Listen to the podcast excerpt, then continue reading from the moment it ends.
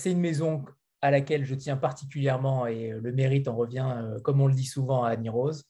pour le coup, ce soir, on a, la chance, l'immense chance de recevoir Muriel Zac et Nathalie Novi dans le rôle de l'autrice et de l'illustratrice pour Immenses sont leurs ailes, et d'Hélène Dorion en direct du Québec. Il est 14h chez vous, Hélène, pour l'ouvrage Mes forêts, dont on voit évidemment au fond d'écran euh, qu'il n'est pas fictif et qu'il est bien intégré euh, tout simplement à l'ouvrage. Euh, Absolument, merci. Avec plaisir. Alors, on va, peut-être commencer par des questions qui vous concernent toutes les, toutes les trois. il y a également évidemment Bruno Doucet et, Ariane Le Fauconnier qui sont là, et qui représentent la maison d'édition. On en est bien ravis. Et on va d'ailleurs peut-être commencer par Bruno. je ne savais pas si tu allais être là, mais euh, c'est peut-être toi qui représente le mieux cette maison et qui en parle le mieux.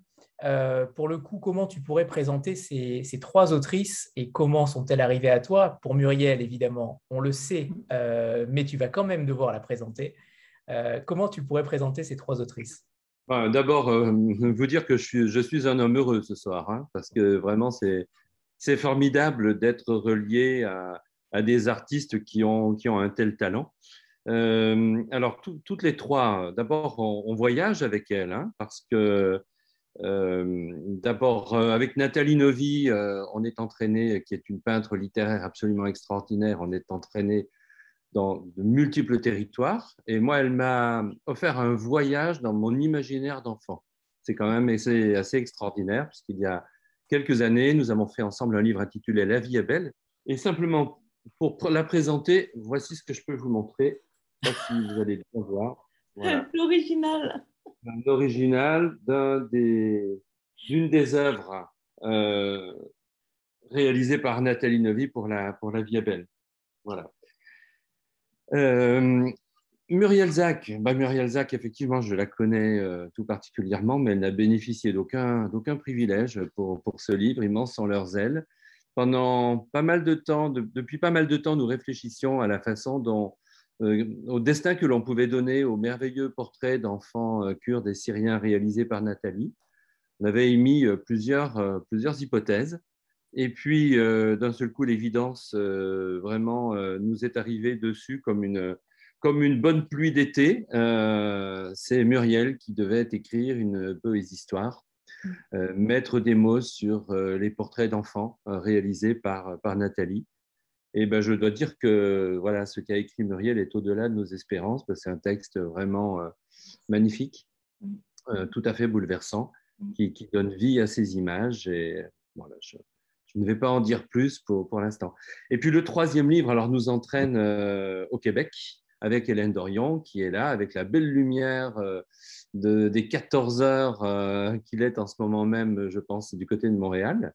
Voilà, alors avec Hélène, c'est aussi une, une histoire ancienne et merveilleuse, une histoire d'amitié, de rencontre. Nous nous connaissons, euh, Hélène, depuis longtemps, hein, je dirais une bonne quinzaine d'années. Nous avons plusieurs fois travaillé ensemble. Nous avons publié un premier recueil d'Hélène il y a trois ans intitulé Comme résonne la vie. Euh, et euh, bah, c'est au cours du lancement de ce recueil, je me souviens très exactement le, le moment et le lieu, c'était à l'Université populaire de Nantes que j'ai entendu Hélène parler d'une manière tout à fait singulière euh, de ces forêts ou de la forêt qui est en elle. J'ai trouvé euh, sa façon d'exprimer ce rapport au végétal euh, complètement extraordinaire. J'ai vu dans, passer une émotion dans le public, un peu comme le vent qui fait frissonner les feuilles qui sont derrière elle. Voilà, j'ai vu l'émotion se propager de visage en visage.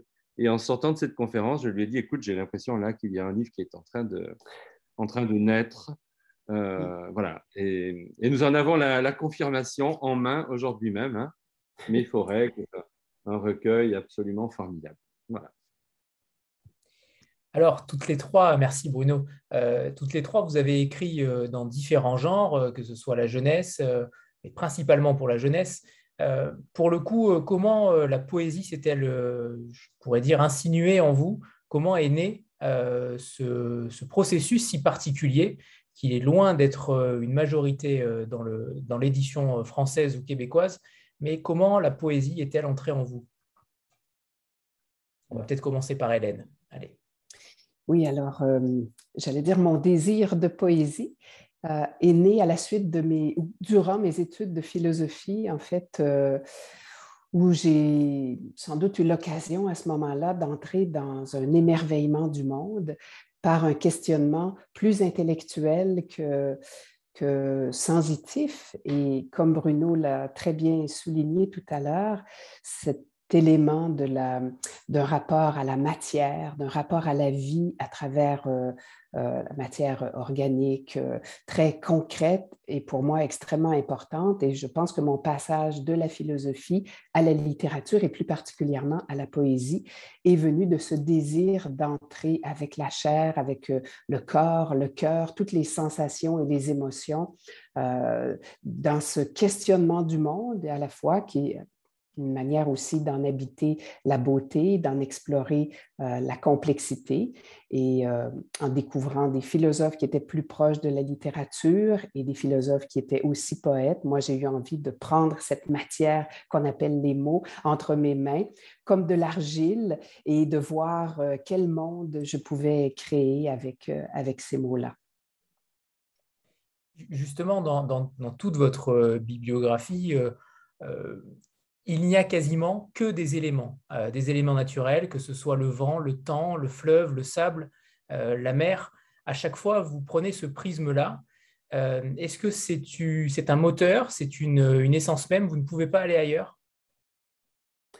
Je pense que pour moi, oui, je pense que pour moi, c'est un lien. Je pense qu'on est des êtres de lien et le premier lien, c'est la matière, le lieu, là où on s'incarne et on s'incarne dans les éléments terrestres et, donc ce rapport très charnel, très sensuel aussi au monde euh, est sans doute fondamental. En même temps, c'est une métaphore. Euh, les éléments naturels sont pour moi une métaphore du lien à la vie, d'une démarche intérieure, d'une manière d'apprendre à vivre, d'apprendre à grandir comme être humain, euh, d'apprendre à, mieux aimer. Et je les utilise de, de cette manière-là, si on veut, comme la forêt, par exemple. Alors, chaque élément de la forêt, un arbre, dans sa solitude, dans sa manière d'être ensemble avec les autres arbres, euh, la mer dans la continuité du temps. Chaque élément est, une inspiration pour moi pour questionner euh, la vie et mon rapport à la vie, mon rapport à l'autre, euh, entrer dans cette rencontre avec moi-même à travers ce, ce monde d'éléments qui, qui est là, qui constitue aussi une sorte de défi puisque ça repose sur nous, la qualité de ce lien au vivant qu'on établit pour conserver une qualité euh, terrestre et, assurer la continuité, bien sûr, de, cette espèce humaine. On le voit dans des questions d'ordre plus écologique, par exemple. Euh, Muriel et, euh, Nathalie, justement, sur, la même question, sur cette poésie-là, Muriel, tu écris également beaucoup pour la jeunesse. Nathalie est illustratrice et, et, également écrit pour la jeunesse. Euh, justement, pourquoi avoir décidé de, créer et de donner des émotions à un jeune public? Les enfants. tu veux y aller, Nathalie? Non, vas-y. je crois qu'on a peut-être le même regard sur l'enfance. On prend les enfants au sérieux, je crois, Nathalie et moi. Tu m'arrêtes, Nathalie, si, si je te prête des pensées qui ne sont pas les tiennes.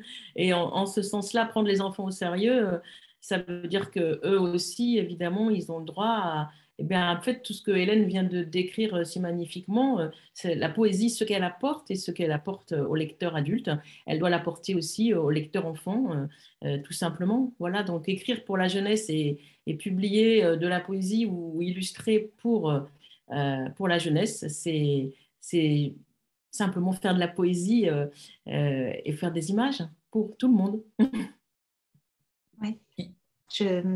Moi, comme je suis peintre, je ne fais pas de poésie avec, euh, les mots, mais, les mots euh, invitent vraiment mes pinceaux, mes crayons à, peindre, à dépeindre le monde à travers ce prisme de la poésie. Et c'est ce qui m'intéresse le plus depuis toujours. Même quand j'étais petite, que ce soit Tardieu ou Prévert, à l'école, c'était ce qui me portait c'était ce qui c'était c'était là que je sentais que j'étais à ma place et pourtant déjà petite je savais que j'étais peintre mais je pense que peut être, quand on est peintre on, peut être poète également et, tout, est ouvert en fait l'écriture, la poésie, il y a des, il y a, des tas d'auteurs qui sont des écrivains qui sont peintres. Donc, et je crois que tout, tout s'entremêle.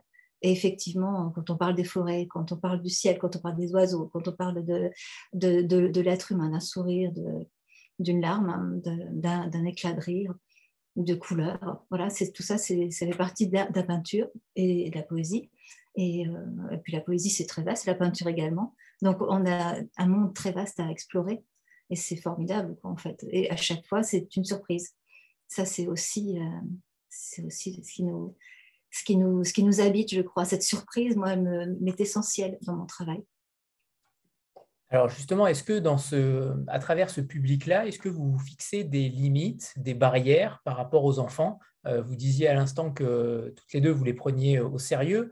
Est-ce qu'il y a des limites? Est-ce que euh, sur un sujet aussi euh, grave que la guerre de Syrie, comment vous avez fixé le curseur en réalité pour euh, éviter de les faire euh, basculer dans un monde trop, trop obscur? Mais en fait, euh, Anthony, les, enfants ne vivent pas dans une bulle, hein, bien au contraire. ils sont pas du tout à l'abri du journal télévisé, de, des conversations très graves et désespérées parfois des adultes. Et en fait, ce qui manque aux enfants quelque chose qui leur permette justement d'appréhender ce monde-là. Euh, si on met les enfants devant un documentaire épouvantable d'enfants devant la guerre en Syrie, peut-être qu'on passe quelque chose qui va les heurter. Et justement, la poésie, elle a, elle a cette capacité de pouvoir parler de tout. Euh, donc, je crois qu'on n'a pas besoin de mettre un, même un curseur, en fait. Tu vois, c'est-à-dire que on sait juste que euh, en, proposant, là en l'occurrence des personnages, hein, parce que c'est une poésie-histoire, donc c'est une poésie narrative, mais aussi des visages avec les portraits de Nathalie et puis euh, et avec les, les mots que j'ai proposés avec ces poèmes, on va leur donner des éléments pour se projeter, pour travailler l'empathie euh, et en même temps justement pour peut-être avoir moins de avoir plus de prise sur le monde. C'est pas parce qu'on est tout petit qu'on ne sait pas qu'il y a la guerre autour, mais en fait l'angoisse, c'est plus quand les adultes font silence euh, ou bien vous expose à des choses sans vous les expliquer. Et en fait, un enfant, moi je crois profondément qu'il n'a pas besoin qu'on lui explique la géostratégie euh, mondiale de ce qui se passe dans la guerre en Syrie. Il a juste besoin de savoir qu'il y a des enfants comme lui, qui avaient une vie comme lui. Et puis un jour, le ciel leur tombe sur la tête. Et qu'est-ce qui se passe à ce moment-là? Et qu'est-ce qu'on fait aussi pour les accueillir à l'arrivée? C'est aussi simple et basique que ça, enfin, à mon avis. et, et, en ce sens-là, quand on s'adresse aux enfants, rien n'est impossible du moment que euh, à la fois tu sais plier les genoux et en même temps euh, tu les prends au sérieux. Voilà, les deux. Il faut leur faire confiance. Enfin, moi, c'est comme ça que je, j'aborde ce qu'on appelle la littérature de jeunesse. Oui, moi je pense jamais, jamais, je pense au public, que ce soit enfant ou adulte, qui, pourra regarder plus tard euh, mes dessins. Quand je fais un dessin, d'abord il y a une urgence pour ces portraits c'est vraiment partie d'une urgence parce que je me sentais démunie, inutile dans mon atelier, perdue dans, le Jura et, cette guerre qui n'en finissait pas, et Raphaël Pitti qui nous racontait toute cette guerre. Moi, je me sentais euh, inutile et, j'ai eu besoin de, regarder un enfant droit dans les yeux, un enfant de nos guerres, un enfant de Syrie droit dans nos yeux, droit, euh, dans mes yeux, et, de converser avec lui en le dessinant. Et c'était très important pour moi de le faire comme ça. Et je n'ai pas pensé que, euh, j'ai même pas pensé qu'il y avait une, dichotomie entre moi et, lui. Quoi. On était, je voulais être euh, en symbiose avec, avec l'enfant que je dessinais. Et c'est un hommage, en fait. C'est ça, rendre hommage. Et après, que ça devienne un livre pour euh, la jeunesse, pour moi, ça me paraissait euh, assez évident, en fait, que, ces portraits puissent être portés par un texte. Il fallait, il fallait le texte, c'était obligatoire. Et que ce texte soit aussi émouvant et aussi dans, dans, la vie, comme ça, dans, dans, la vie du quotidien, et en même temps un quotidien extrêmement poétique alors qu'il est dramatique. Enfin, c'était, c'était presque un pari, euh, un pari impossible. Et voilà. Alors, j'ai pas forcément pris le texte comme un texte de littérature jeunesse euh, pour ma part. J'ai trouvé que c'était une très bonne entrée pour, en effet, euh, un enfant qui pourrait s'initier à la poésie. mais je l'ai pris comme un texte adulte et, et à mon sens, il faut le prendre comme tel euh, parce que la poésie de Muriel euh, est universelle et elle le fait extrêmement bien. Mais est-ce que véritablement vous, vous l'avez créé uniquement pour les enfants ou au contraire vous visez une portée beaucoup plus large? Ah non, on ne crée pas pour les enfants. Simplement, on ne les exclut pas de nos créations. C'est-à-dire que c'est un public. Euh, enfin, moi, j'ai l'habitude, euh, et je sais que Nathalie aussi, on, a quand même publié beaucoup de livres pour la jeunesse hein, dans cette catégorie-là, euh, dont les adultes se régalent. Donc, c'est important, y compris parce que le, ce qui compte aussi, c'est le partage en littérature de jeunesse, donc adulte-enfant. Mm. Moi, j'ai reçu déjà des témoignages de, de familles qui ont qui ont partagé, ils m'en sont leurs ailes ensemble. Et, euh, ça, c'est le, cadeau le plus magnifique qu'on puisse faire. Euh, je crois qu'en fait, il n'y a, pas de, a pas de destinataire comme ça précis, mais euh, c'est tout le monde.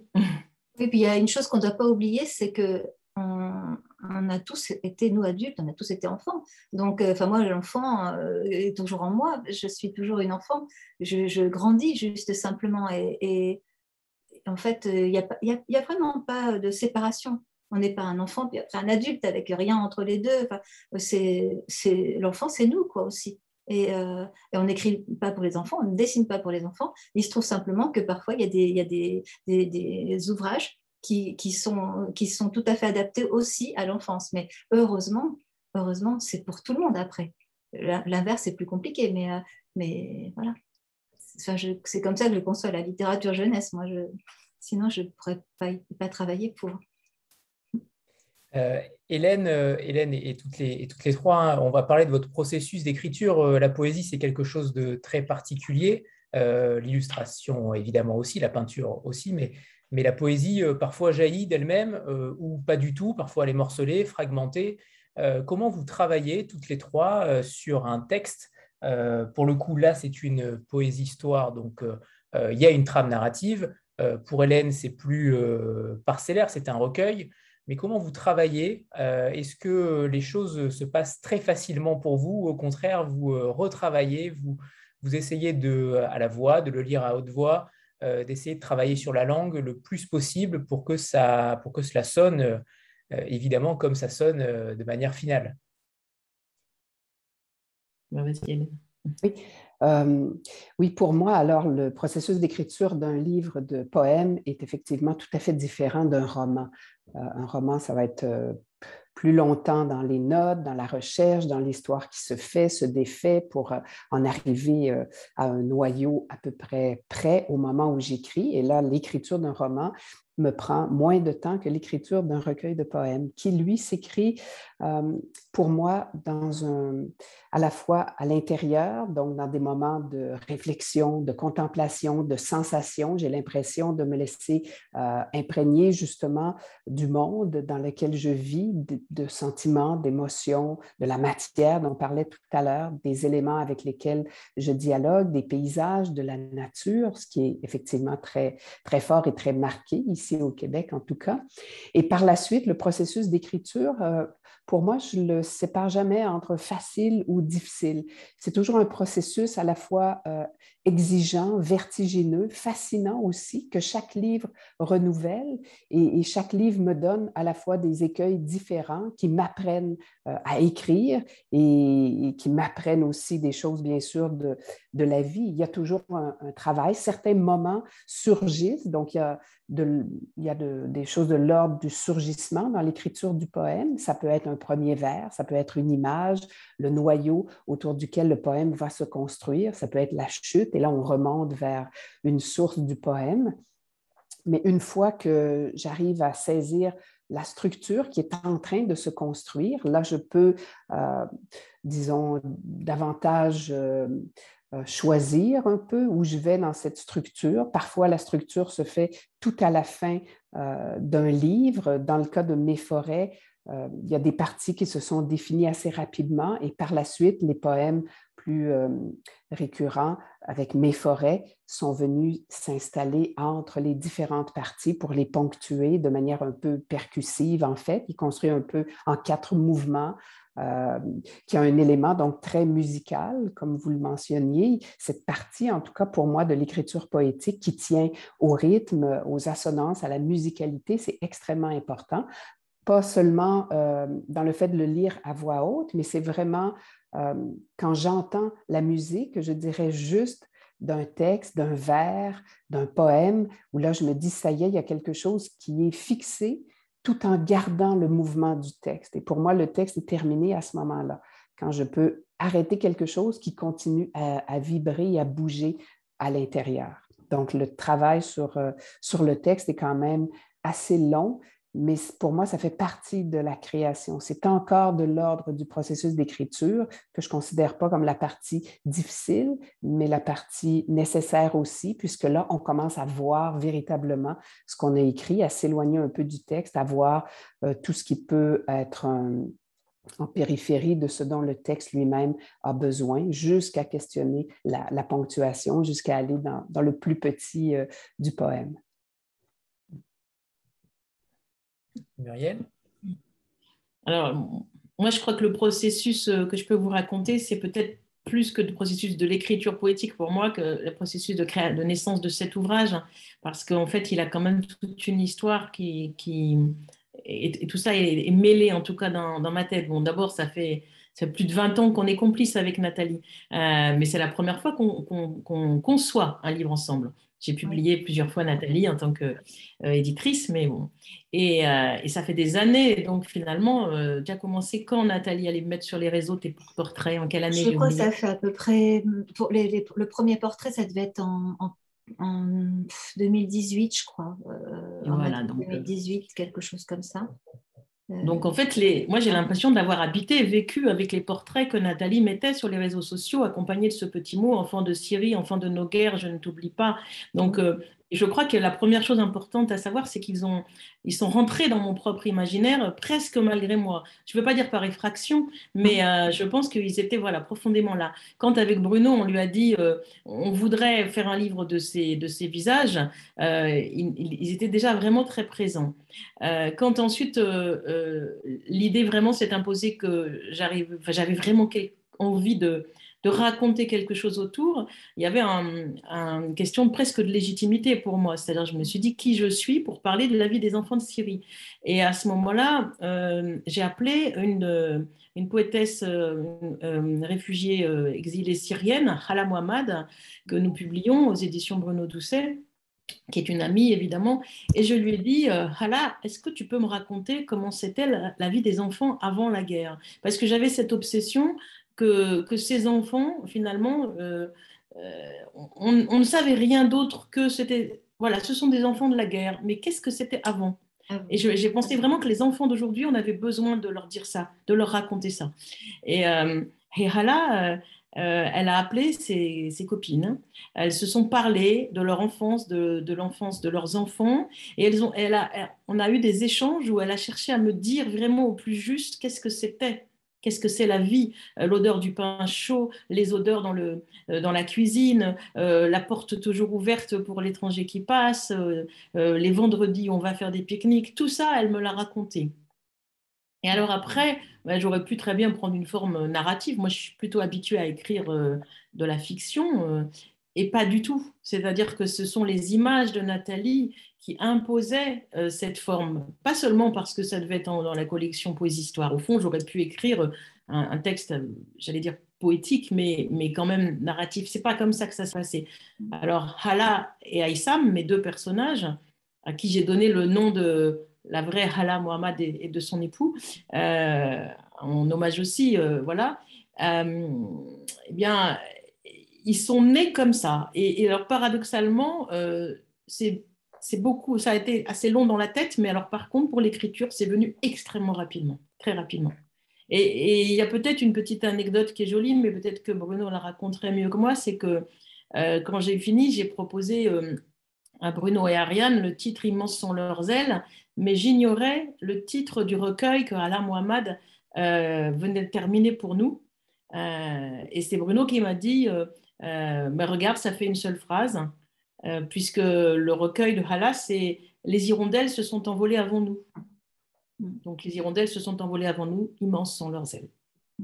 Et en effet, les deux, les deux, ouvrages sont indissociables, euh, puisqu'il me semble que Alain Mohamed disait que Immenses sont leurs ailes est un prémisse, ou quasiment en tout cas, est quelque chose qui vient ancrer son roman, son, son, son, recueil également dans, le, dans son histoire. Donc, difficile de séparer les deux, à mon sens. J'ai du mal, moi, à, parler de notre livre, à Nathalie et moi, sans parler de celui-ci, parce que Hala, elle dit que notre livre, c'est l'enfance du sien.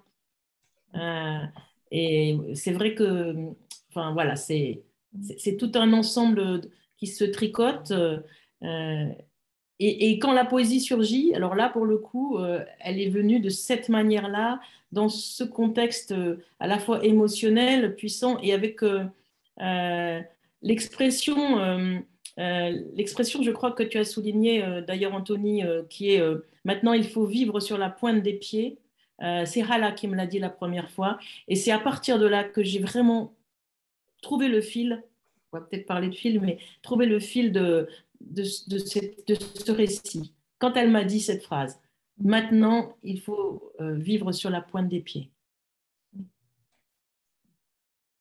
En effet. Et, euh, est-ce que le, fait d'avoir eu ces peintures de Nathalie, est-ce que ça t'a donné cet élan euh, poétique extrêmement fluide, extrêmement rapide? J'imagine que, en tout cas, quand j'ai vu ces, gravures, ces photographies, il m'est venu rapidement des mots. Euh, on a l'impression que Nathalie arrive à, déclencher quelque chose uniquement avec euh, ce qu'elle peint. Euh, ça, c'est extrêmement puissant. On a tout de suite des, idées, des mots qui viennent, des images. je trouve que c'est admirable ce qu'elle fait. donc, bravo, Nathalie. il fait sombre chez moi et, sur, le processus d'écriture, euh, alors pas d'écriture euh, en lui-même, euh, Nathalie, mais comment vous, travaillez, comment vous avez travaillé, avec quels matériaux vous mm. avez travaillé ces, peintures?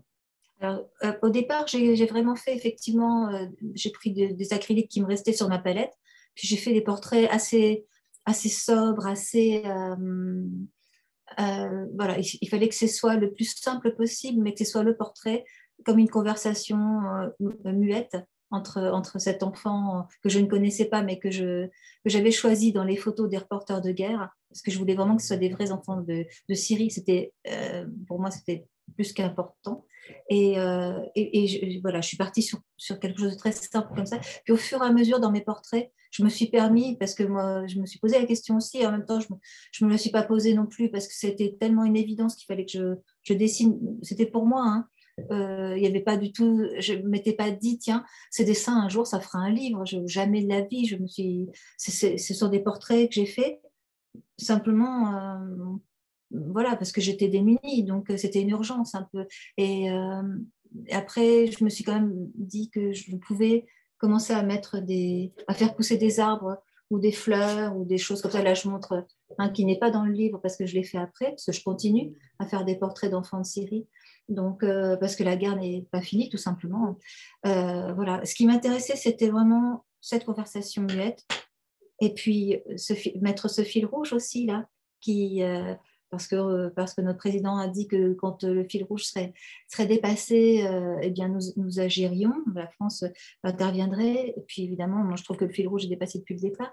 Donc je suis très naïve aussi sur tout ça et, je suis restée dans ma démarche assez naïve aussi. Donc euh, voilà, j'ai juste, euh, j'avais juste besoin de faire ces portraits, je les ai faits. Au départ, j'en ai fait un par jour pendant presque 20 jours. Euh, et, puis après, je me suis dit, je ne peux pas continuer comme ça parce qu'il faut vraiment que je, je, travaille pour mes éditeurs. Donc, j'ai fait des portraits de façon un peu plus espacée, mais j'arrive à une cinquantaine de portraits aujourd'hui, malheureusement. quoi. C'est un peu comme les restos du cœur. On se dit, ça va commencer, puis un jour, ça s'arrêtera. Puis ça ne s'arrête pas parce que c'est toujours comme ça. Et bien là, les portraits, tant qu'il y a les guerres, je, je me dois de faire ces portraits d'enfants. C'est pour moi au départ, vraiment. Et voilà, donc j'utilise, j'utilise des petits crayons, des papiers, tout simplement. Et là, par exemple, je suis en train d'en faire un pendant qu'on parle. Je ne sais pas si on voit grand-chose. ça on va voit parfaitement, c'est magnifique. c'est un début de quelque chose et ça part comme ça, en fait. Je regarde. Je vais montrer parce que alors, ça doit être très sale mon écran, mais je ne sais pas, on voit quelque chose là ou pas? Sur l'écran, non, sur l'écran pas forcément. pardon, c'est la photo en fait du, reporter de guerre euh, d'un enfant comme ça, voilà. Et puis, euh, je sais pas, au fur et à mesure de la conversation, je vais peut-être euh, lui faire pousser un oiseau sur l'épaule ou quelque chose comme ça, on va voir. Mais, mais c'est c'est juste ça. Et je trouve que c'est formidable que, que ces portraits, d'abord, aient touché euh, pas mal de gens sur les réseaux sociaux. Et puis, euh, parce qu'on est tous démunis, en fait. On, est tous, pas tous, mais tous ceux qui s'intéressent à ça, euh, à, ces, informations sont démunis. Donc, et que ça devienne les mots de Muriel. Euh, chez, aux éditions Bruno Doucet et, que, et qu'aujourd'hui, il y a tous ces ponts comme ça entre les forêts canadiennes et, et, et ces portraits d'enfants de Syrie. Et puis, je trouve que tout ça est, est incroyable en même temps. voilà, c'est, c'est juste que euh, je ne sais pas si ces enfants connaîtront un jour ce livre, c'est ça qui m'enquiquine le plus, quoi, au fond. Je ne sais pas si un jour euh, ils auront entre les mains, j'aimerais qu'ils aient entre les mains des recueils comme ça qui parlent d'eux et euh, de façon euh, lointaine et en même temps tellement proche du cœur. On l'espère, on l'espère euh, fortement. Ce, fil rouge dont, que vous montriez tout à l'heure, pour ceux qui n'ont pas lu le livre, ce fil rouge est sur toutes, les, sur toutes les, les, peintures de Nathalie, de ses enfants, qui parcourent le livre tout au long il est, il est quand même extrêmement important et voilà, Muriel le montre, mais ce fil rouge, il traverse euh, le livre aussi et il a euh, une importance euh, capitale. On ne le voit pas toujours de manière évidente, mais il est là toujours en filigrane. Voilà, merci. Parfait. Hélène, oh, pardon, Sandra a une question. Tant pour moi. Merci. Euh, bonsoir tout le monde. J'avais une question pour Nathalie euh, par rapport à, ce que vous disiez, euh, et par rapport aussi à ce qu'a dit Anthony tout à l'heure. Anthony disait que en voyant vos, vos dessins, des mots lui étaient venus à l'esprit. je me demandais si vous-même, Nathalie, parfois vous aviez envie de mettre des mots en fait aussi sur ce que vous peignez, sur ce que vous dessinez, ou si voilà l'art pictural suffit pour vous à exprimer tout ça, mais peut-être qu'il y a des mots aussi que vous vous notez euh, secrètement, je ne sais pas, à côté. ou pas, même. Euh, c'est-à-dire que sur les réseaux sociaux, quand je montrais mes portraits, je mettais une phrase euh, qui, était celle, du cœur. Hein. Je ne suis pas du tout. moi, je, suis peintre, et je, mais, mais la peinture, c'est ce que je, disais au départ, la peinture et les mots, ça s'entremêle. La poésie, ça s'entremêle. Après, après voilà, je. Oui, oui, si, les mots m'intéressent, m'interpellent, mais mais là, il s'agissait de, faire les portraits. Les mots existaient, et, euh, mais les mots existaient sur le moment vraiment précis du, de, la réalisation de, ce portrait, de chaque portrait. Et, euh, mais il n'avait pas lieu d'être forcément dans un recueil de poésie, en revanche. C'était bien aussi que ce soit, soit comme ça. Mais il m'est arrivé même d'écrire un ou deux livres, que, deux albums que j'ai pu faire, La petite fille et l'oiseau, entre autres, que, que j'aime beaucoup, qui n'existent plus. Mais voilà, donc les mots ont, beaucoup d'importance pour, pour moi. et les mots, inversement, euh, évoque très régulièrement des images. J'ai lu euh, les poèmes d'Hélène, et je, je vois des images tout de suite. Moi, j'ai des peintures qui arrivent immédiatement. Et en relisant le texte de, Muriel, qu'elle a écrit en, en, étant inspirée par les portraits que j'ai faits, ça m'a donné envie de faire d'autres dessins. C'est toujours comme ça. On est, oui, on est porté par, euh, par les mots. Moi, je suis portée par les mots. C'est pour ça que je m'intitule peintre littéraire aussi. Euh, Hélène, euh, vous, vous, engagez fortement euh, dans ce recueil. il y a quand même un engagement extrêmement puissant, notamment pour un temps plus lent, un décroissement de nos activités, pour, pour que le monde s'arrête de temps en temps. il est quand même extrêmement... enfin, il n'est il pas pessimiste, mais presque. on est quand même dans un recueil où il y a peu d'espoir, contrairement à, à Immense sont leurs ailes. Euh, en tout cas, j'y ai vu peu d'espoir, mais légèrement. Euh, comment vous expliquez ça? Est-ce que pour vous, c'est euh, c'est un petit peu la fin? Est-ce qu'il n'y a pas quand même un petit espoir qui réside dans votre paysage? On voit d'ailleurs les, feuilles tomber des arbres derrière pour ceux qui sont attentifs Donc c'est plutôt magnifique. Oui, écoutez, moi je ne le vois pas du tout comme ça. Je ne suis pas quelqu'un sans espoir, bien au contraire je crois à la transformation. Je pense en même temps que l'espoir a besoin de, conscience, que nous avons besoin d'une sorte de regard sur notre monde qui tienne compte de certains éléments, de certains événements aussi, et que ce constat, euh, est en fait une condition à l'espoir. Le constat fonde l'espoir, parce que si on peut vraiment regarder ce qui est, voir ce qui peut être nécessaire pour réparer le lien au vivant, ce qu'on a vécu, en fait, je le disais tout à l'heure, j'évoquais l'écologie, ce n'est pas un livre écologique parce que ce n'est pas un livre dans le discours écologique, c'est un livre qui demande peut-être à faire de la place pour quelque chose de l'ordre du poétique dans notre monde. Et mon espoir, il est là aussi, c'est-à-dire qu'on sorte des dimensions de, de production, consommation, etc., et qu'on entre dans cette image du monde qui, euh, qui éveille et fait appel à notre être poétique.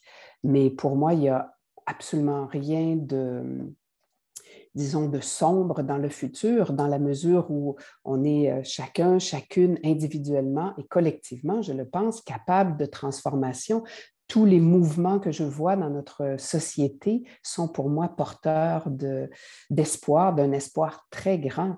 Euh, nous sommes loin d'être des êtres à la fois euh, impassibles, impuissants, euh, et la forêt, pour moi, écrire sur la forêt, c'est écrire sur un espace de contraire, un espace qui met à la fois en lumière la capacité de la forêt d'être un réconfort, euh, un monde d'émerveillement, mais aussi un monde d'obscurité, un monde où il y a des menaces, un monde peuplé de peur. Euh, euh, et donc, les contraires sont là. Bien sûr, ça dépend un peu sans doute de notre propre vision du monde. Si on voit davantage les ombres ou les lumières, moi, je les fais coexister, je les fais euh, se rencontrer, dialoguer ensemble. Mais je pense qu'un élimine jamais l'autre. En même temps, pour voir la lumière, on a besoin de constater l'ombre qui, euh, la définit. Mais je crois profondément euh, qu'on est à, oui, à un moment où ben, je le dirais euh, un peu banalement, mais tous les espoirs sont, euh, sont là devant nous parce qu'on est conscient et la poésie participe aussi à cette conscientisation. Si on n'était pas conscient de ce qu'on est en train de détruire, de l'agitation personnelle de nos vies très souvent, euh, dans le monde contemporain, de l'emprise aussi parfois de la technologie sur nos vies, qu'elle cesse parfois de nous servir et qu'on en devient les esclaves. Donc, si on n'était pas conscient de tout ça, je pense que là, je manquerais d'espoir. Mais tant qu'on peut être conscient, on peut transformer les choses et faire de notre monde un monde meilleur et qui va être là aussi pour euh, des générations euh, futures. Oui, justement, j'allais y venir. Justement, vous dénoncez le, bruit du monde. Ça, c'était extrêmement euh, bien, bien dit. Les écrans qui ne dorment jamais euh, et propagent les mots comme un venin. Euh, vous allez loin, mine de rien, dans le constat que vous faites. et vous regardez le monde avec lucidité. Ça, c'est une évidence.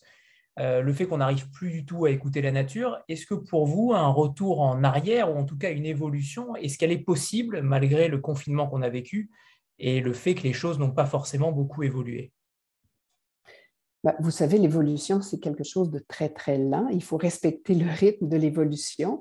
Euh, dans nos vies, en tout cas moi dans ma vie, je suis assez lente à changer les choses. En même temps, quand je suis prête à les changer, je les change.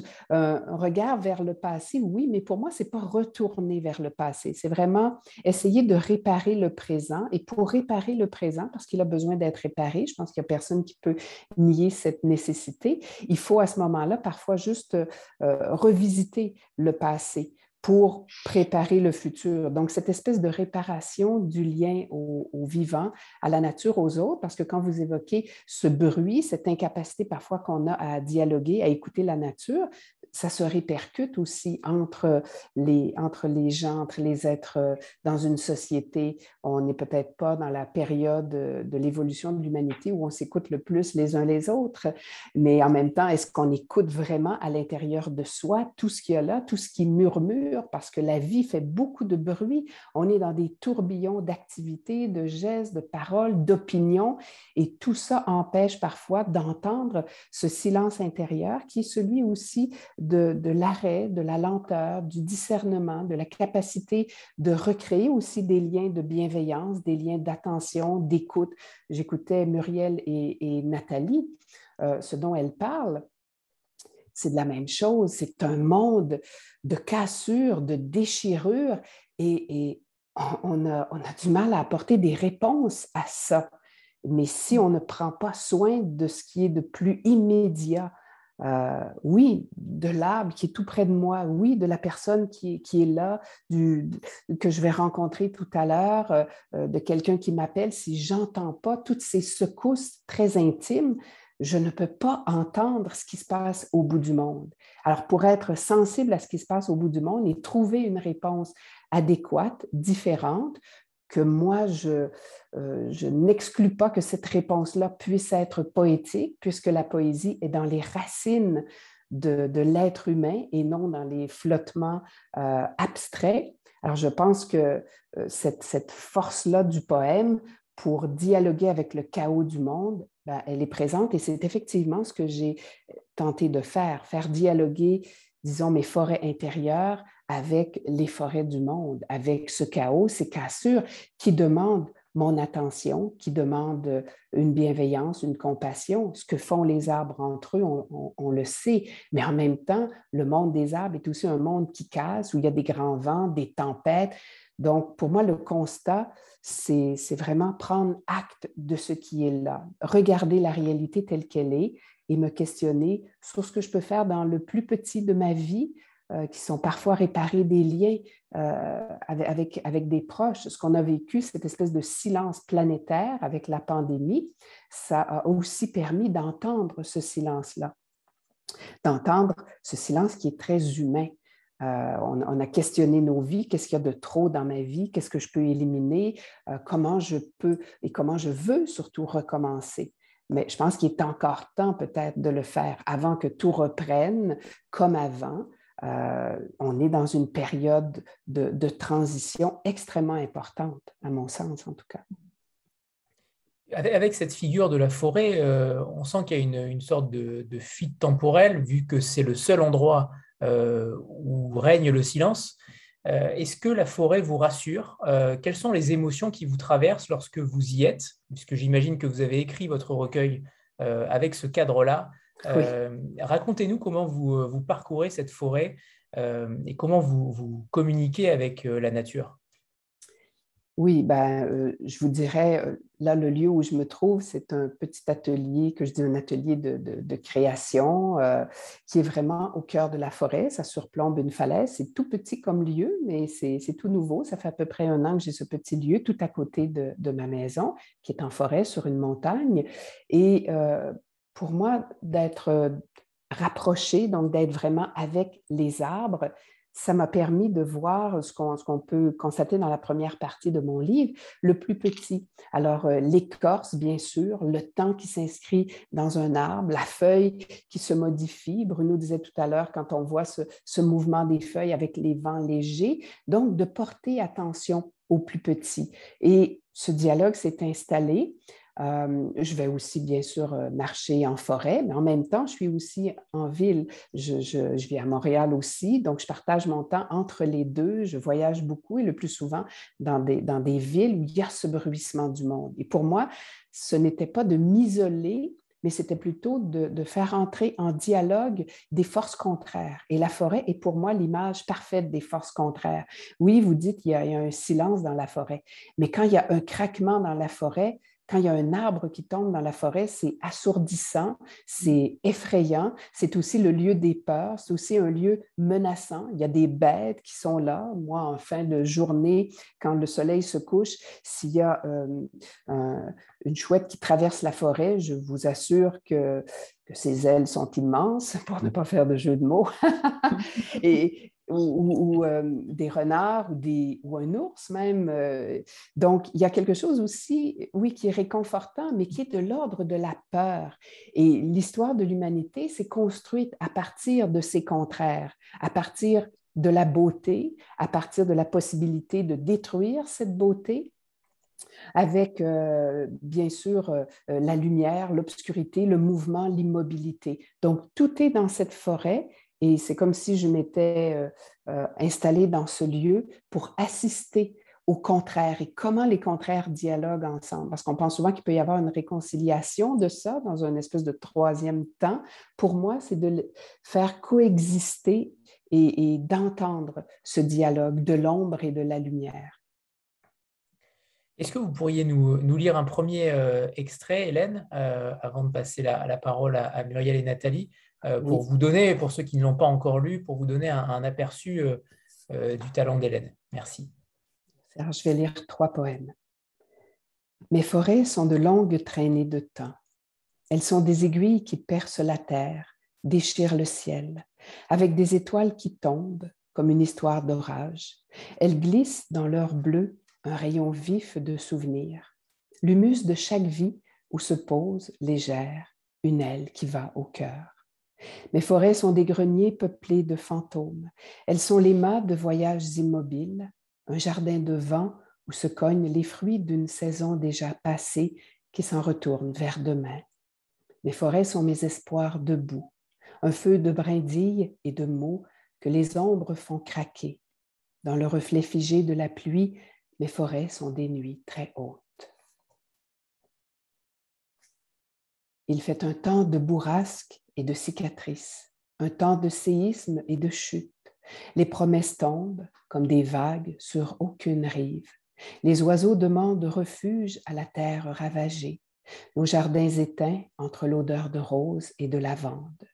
Il fait un temps de verre éclaté, d'écrans morts, de nord perdu, un temps de pourquoi, de comment, tout un siècle à défaire le paysage. Mon chant soulève la poussière de spectacles muets, comme un trou béant dans la maison noire des mots. Il fait un temps jamais assez, un temps plus encore et encore plus, encore plus. On ne pourra pas toujours tout refaire. Dans ce temps de bile et d'éboulis, les forêts tremblent. Sous nos pas, la nuit approche.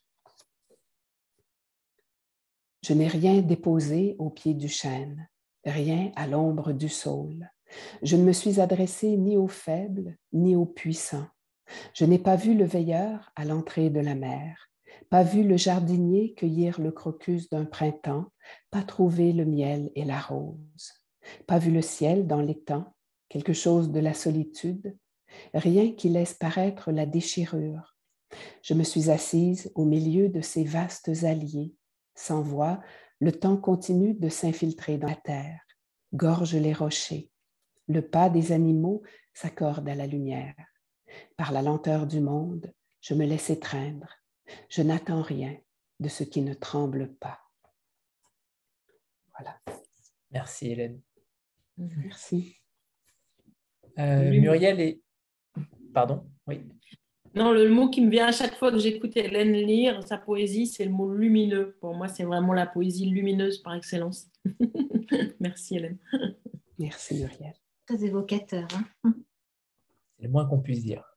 Euh, Muriel et Nathalie, euh, je voulais savoir si, euh, si vous aviez communiqué entre vous pendant l'écriture du poème. Est-ce que Muriel est allée aussi vers Nathalie pour, pour avoir des, des ressentis particuliers sur certains enfants. Est-ce que Nathalie a donné des idées à Muriel également par rapport à cela sur comment vous avez communiqué entre, entre vous? Peut-être Nathalie, c'est une femme qui fait confiance. Raconte Nathalie comment on a communiqué. on s'appelait pour savoir si on allait bien non, je ne me permettrai jamais d'intervenir sur la création d'un écrivain ou je ne sais pas, et, comme je pense un écrivain ne se permettrait pas vraiment d'intervenir sur ce que je fais. C'était une évidence, on s'aime beaucoup, on se connaît quand même depuis longtemps. Et, puis surtout, moi, je savais que Muriel allait s'emparer à sa façon de tout ça. Et, et c'était la surprise, et j'adore les surprises. Et, euh, mais non, c'était.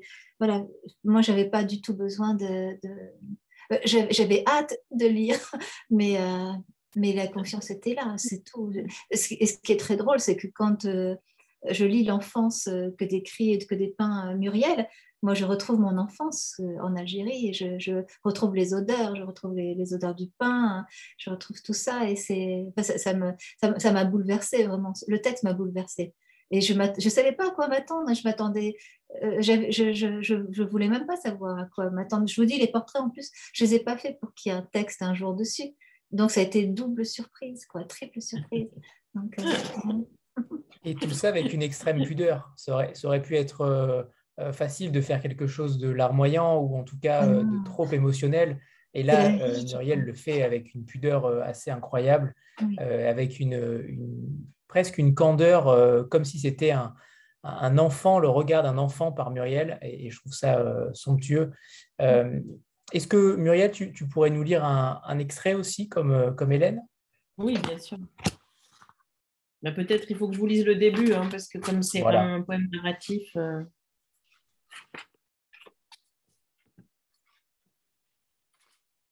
Sais-tu que leurs yeux rient et pleurent, ici et ailleurs? Jasmin d'avant, envie de vivre. Tu vois ce fil rouge? Attrape-le. Imagine le chemin. Maille à l'endroit, maille à l'envers. Ensemble, nous tricoterons un nid pour l'oiseau de leur vie. Elle était blanche, la page, il y a longtemps, très longtemps. Je ne me souviens plus, ça fait si longtemps. On dirait que j'ai mille ans, on dirait que l'encre a maculé le papier comme la guerre a noirci le soleil. Pourtant, dans ma vie d'avant, le soleil ne frappait pas avant d'entrer dans la maison. Il était là tous les jours, assis à la table du déjeuner. Dans ma vie d'avant, le soleil épinglait ses éclats au miroir de mes journées.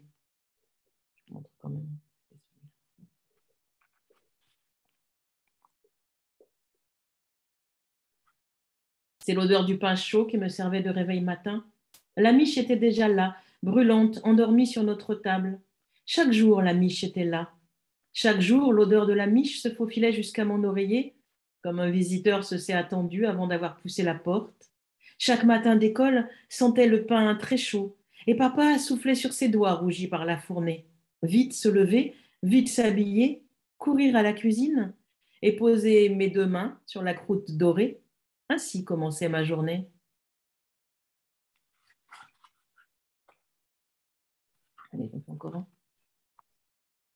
Tu rentres de l'école, tu te laves les mains, tu fais tes devoirs, tu cours chercher les enfants des voisins. Aujourd'hui, chez toi, ça embaume le cumin. Chez Fares, c'est jour de menthe et de citron. Chez Nizar, poivre et cannelle ont pris le pouvoir. Les québés seront bons. Patience, doit mijoter encore un peu. Vous avez le temps de taper dans le ballon vous avez le temps d'inventer des histoires. Vous avez le temps de siffler tout doucement au bord de la fontaine pour apprivoiser la fauvette de la cour. Vous avez le temps de chanter, de crier, de danser. Vous avez le temps d'être des enfants. Oui, vous aviez le temps. Merci Muriel. Vous aviez le temps, oui. Euh, Nathalie, peut-être euh, parlons-nous de, de, Raphaël Pitti, euh, qui a été le déclencheur euh, un petit peu de ces, euh, de, ces enfants syriens oui, Raphaël Pitti, c'est un, médecin généreux et formidable qui, qui, qui comme beaucoup de médecins, désire aussi aller dans les endroits les plus, les plus terrifiants où il y a des guerres. Et, c'est lui qui, qui, entre autres, qui est un peu le porte-parole de, la guerre de Syrie, de l'état de, l'état de ce que rend cette guerre en Syrie, de, comment, comme, de, l'état de santé en fait de ces, de ces familles qui sont complètement euh, décimées euh, en Syrie. Donc il le fait avec beaucoup d'émotions, euh, beaucoup de, vérité. Et quiconque l'entend, enfin je sais pas, on peut pas, on peut pas l'écouter et ne pas être complètement complètement bouleversé par, par, les, faits réels qu'il qu'il relate. Et en fait, oui, Raphaël Pitti, c'est lui que j'ai entendu la première fois en parler et, et j'avais les larmes aux yeux. Et je, pour moi, c'était tellement euh, fort que euh, j'avais l'impression que ça touchait à mon enfance. C'est ça qui est beau chez Muriel dans son texte, c'est qu'elle a touché exactement euh, à l'enfance. Là, où ça, là où ça fait le doux et le, et, le, et le dur de l'enfance. Je, trouve que c'est et c'était ça que faisait aussi Raphaël, mais avec ses mots beaucoup plus euh, simples, beaucoup plus euh, euh, crus aussi, parce qu'il racontait, les, il raconte comment ça se passe, il raconte réellement les, besoins qu'ont ses enfants, qu'ont ses familles. Et il, y a une association qui s'appelle, alors j'ai peur de toujours dire une bêtise, parce que moi, tout ce qui est association avec les, lettres, je ne sais jamais comment ça s'appelle, UOSSM, je crois. O-U-S-S-M. Je ne sais plus, il faudra regarder si quelqu'un peut trouver. merci, merci Ariane, j'ai vu que, que, tu mettais, que tu mettais ça. C'est très important parce que cette association, elle est, euh, elle est vitale. Ils ont besoin d'argent, ils ont besoin d'aide. Et, moi aussi, grâce à Bruno et Muriel, je vais pouvoir, euh, et Ariane, je vais pouvoir faire des expositions de, des originaux euh, de, de, ces enfants de Syrie. Et il va y avoir euh, une location de ces expositions, bien entendu, comme à chaque fois, et je vais reverser la moitié de, la somme euh, allouée euh, à l'association. C'est une promesse que je fais et j'aurai l'impression en plus de pouvoir un peu aider. C'est tellement rien, je sais que c'est infinitésimal, mais, mais j'en ai besoin. Donc, voilà, grâce à ce livre, il va y avoir aussi un voyage de ces portraits et, et on pourra aider aussi les enfants concrètement pour de vrai. UO, SSM, euh, Speedy Gonzalez a encore frappé. c'est ça. Euh, Hélène, euh, vous avez mis une playlist à la fin du livre, la playlist sur laquelle vous avez composé l'ouvrage. C'est aussi nécessaire pour vous de composer en musique. En tout cas, la playlist, on la comprend très, très facilement. en effet, elle s'adapte parfaitement au recueil. On comprend dans quel état d'esprit vous avez composé le recueil la musique, c'est quelque chose qui, euh, qui, impacte votre écriture? Oui, tout à fait. C'est très, très présent pour moi, ce qui ne veut pas dire que j'écris toujours avec de la musique, mais euh, effectivement, je pense particulièrement bon, en poésie, il y a quelque chose qui est de l'ordre, euh, j'allais dire, de cet écoulement du temps.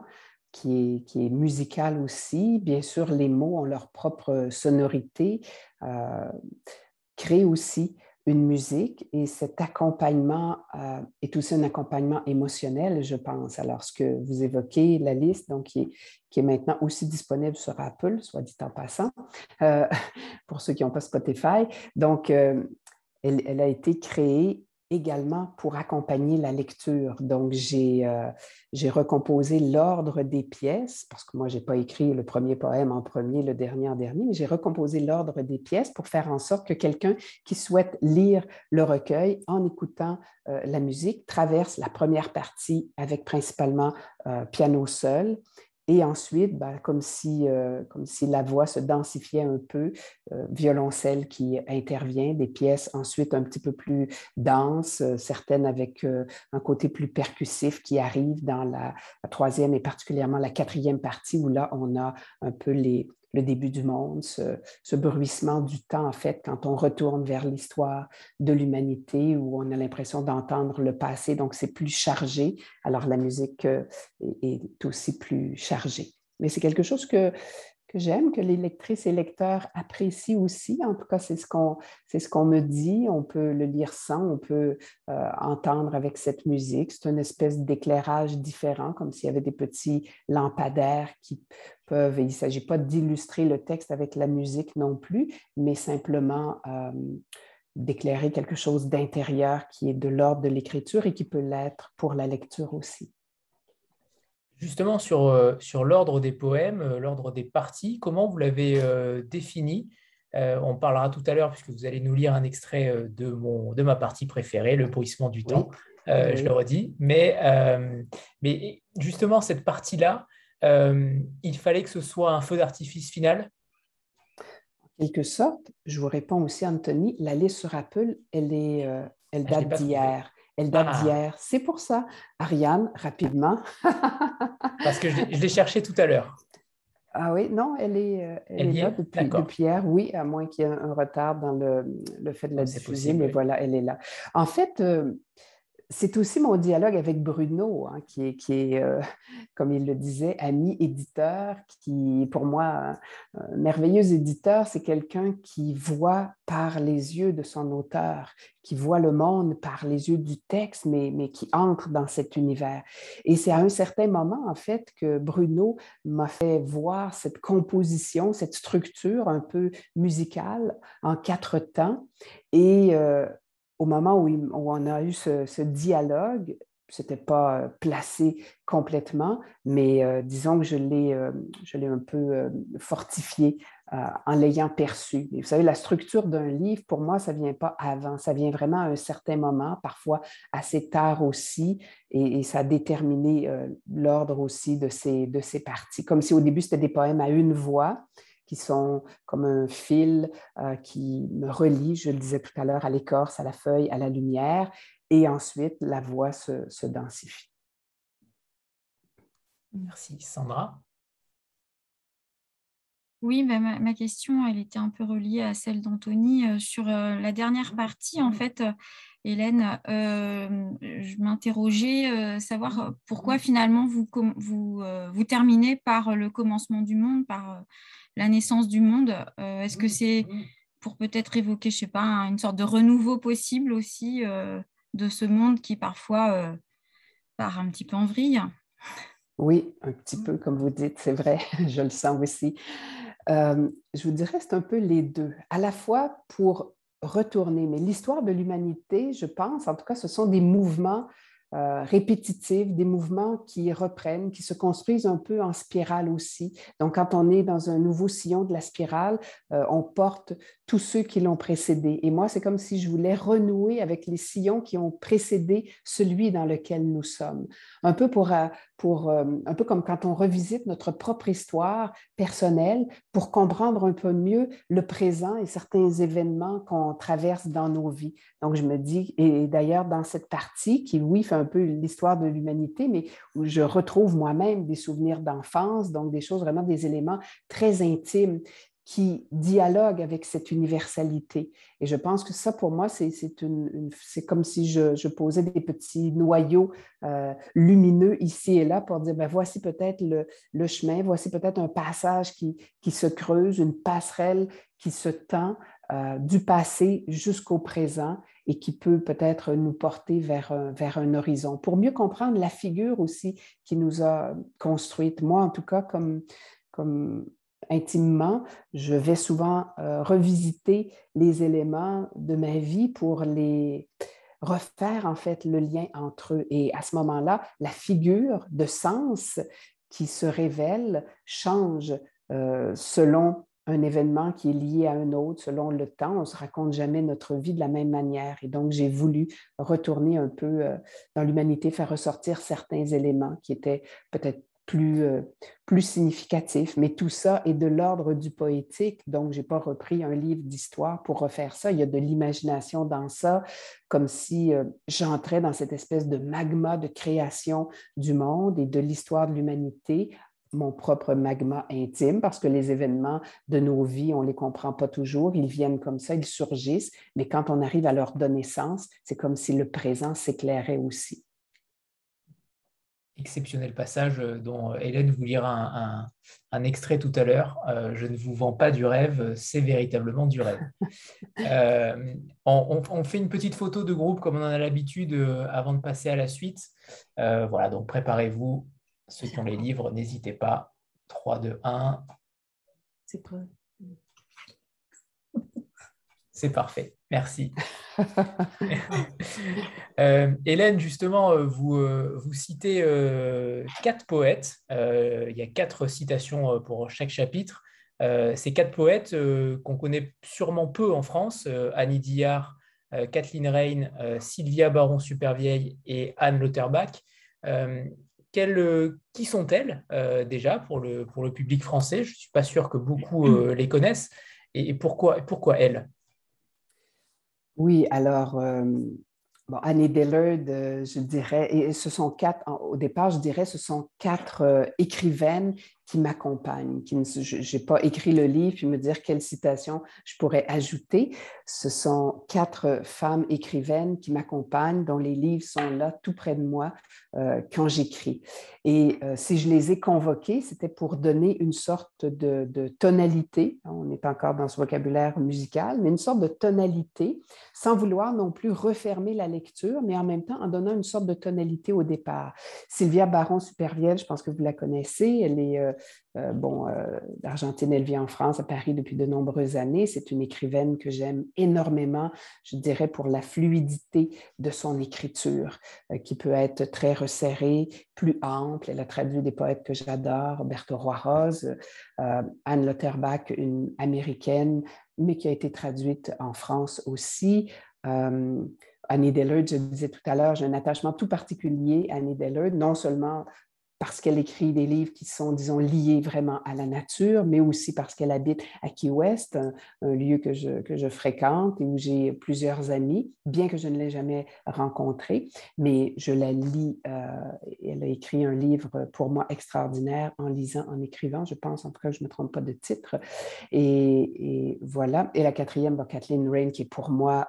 Euh, une fondation dans mon écriture. Je, reviens à Catherine, elle fait des essais, euh, des poèmes. C'est une écrivaine pour moi euh, fondatrice, très importante. Alors j'ai voulu un peu mettre, euh, un peu comme on construit une maison, quatre piliers comme ça de ces femmes dont l'écriture pour moi est forte et m'accompagne. Ce n'était pas un hasard non plus, et j'ai choisi quatre femmes, c'est ce que je souhaitais encore là pour questionner peut-être cette fondation du monde, euh, l'éclairer autrement à partir de, ces écritures qui, je dirais, sont à la fois euh, des écritures de vulnérabilité, de questionnement et, et, de luminosité aussi, qui portent une grande lumière et je trouve une lucidité aussi nécessaire.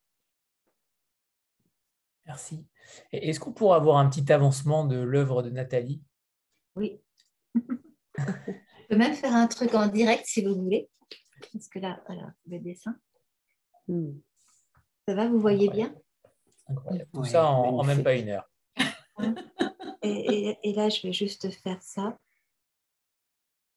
Voilà.